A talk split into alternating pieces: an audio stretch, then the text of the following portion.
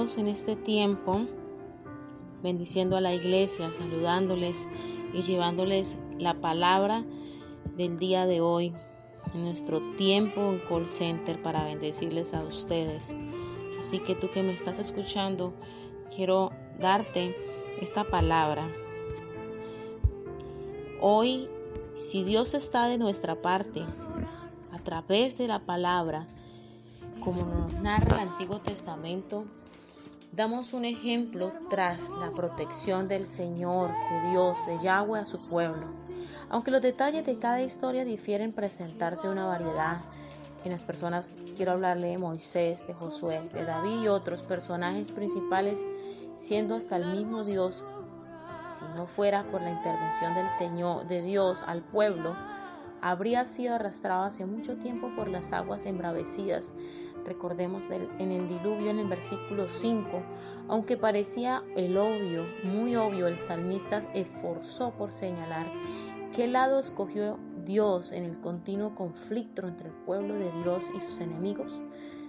Este salmo quiero que hoy lo mires hacia el pasado, pasando las batallas para aclarar más allá de las dudas que el pueblo de Dios solo venció con el poder de Dios. Apóstol Pablo planeó este mismo punto en su carta en Romanos, aunque no solo se fijó en la liberación pasada de los creyentes arraigada por su seguridad para la obra de Jesucristo y redentora. Quiero decirte que en él la condenación ya no tiene poder, Romanos 8.1 nos dice, Dios moldeará la imagen de su Hijo al que Él llama. Él moldea la imagen al que Dios llamó en ese tiempo. Romanos 8.29 además nos justifica gratuitamente que ciertamente para glorificar su futuro, su nombre, como lo resalta Romanos 8:30. Pablo miró la retrospectiva, la obra de Cristo y al mismo tiempo esperaba una esperanza futura. Valga la redundancia, quiero decirte en esta tarde que a la luz de la verdad Dios está de nuestra parte. ¿Quién puede estar en contra de nosotros?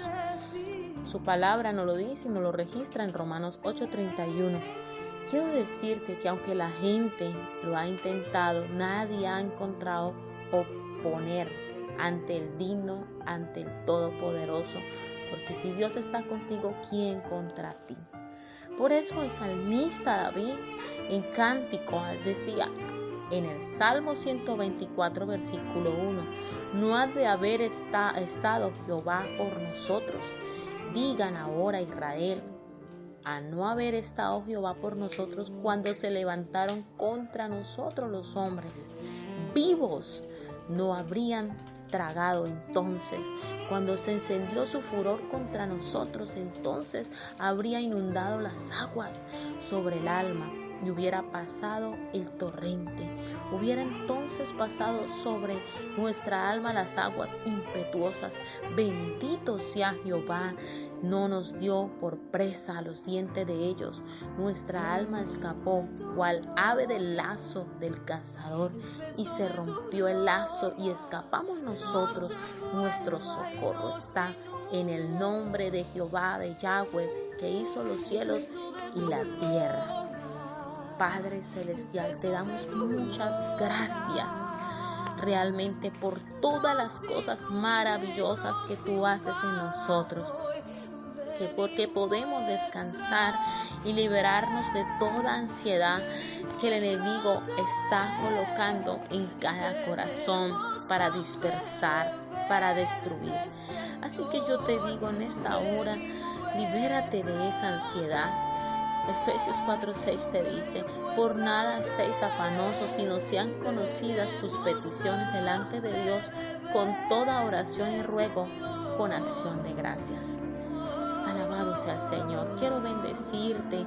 Quiero exaltar el nombre de Dios y bendecir su vida en esta hora y declarar que Jehová Chalón te toca ahorita mismo y el Espíritu Santo desata sobre ti ahora un fuerte viento del Espíritu Santo sopla y restaura y liberta y sana en el nombre de Jesús. Gloria a Dios. Iglesia, yo le bendigo en esta hora. Declaro la gloria de Dios sobre ti. Y recuerda, estamos allí en la presencia de Dios todos los días para que el Señor bendiga su vida y restaure todo su ser. Se despide con usted la pastora y profeta Valeria Mesa de Sarmiento, en cuya presencia vivo desde el Ministerio Edificado sobre la Roca Internacional, ministerio que está acorde para bendecir a nivel internacional cada familia que lo necesita. Nuestro baluarte o nuestra bandera a llevar es la fama de nuestro Señor Jesucristo de Yeshua a toda la tierra para darles a conocer que Él es el que vive y reina, el único que puede interceder por todos nosotros y bendecirnos. Así que yo les bendigo y les envío un fuerte abrazo y les dejo en medio de esta alabanza para que se deleiten. Gloria a Dios.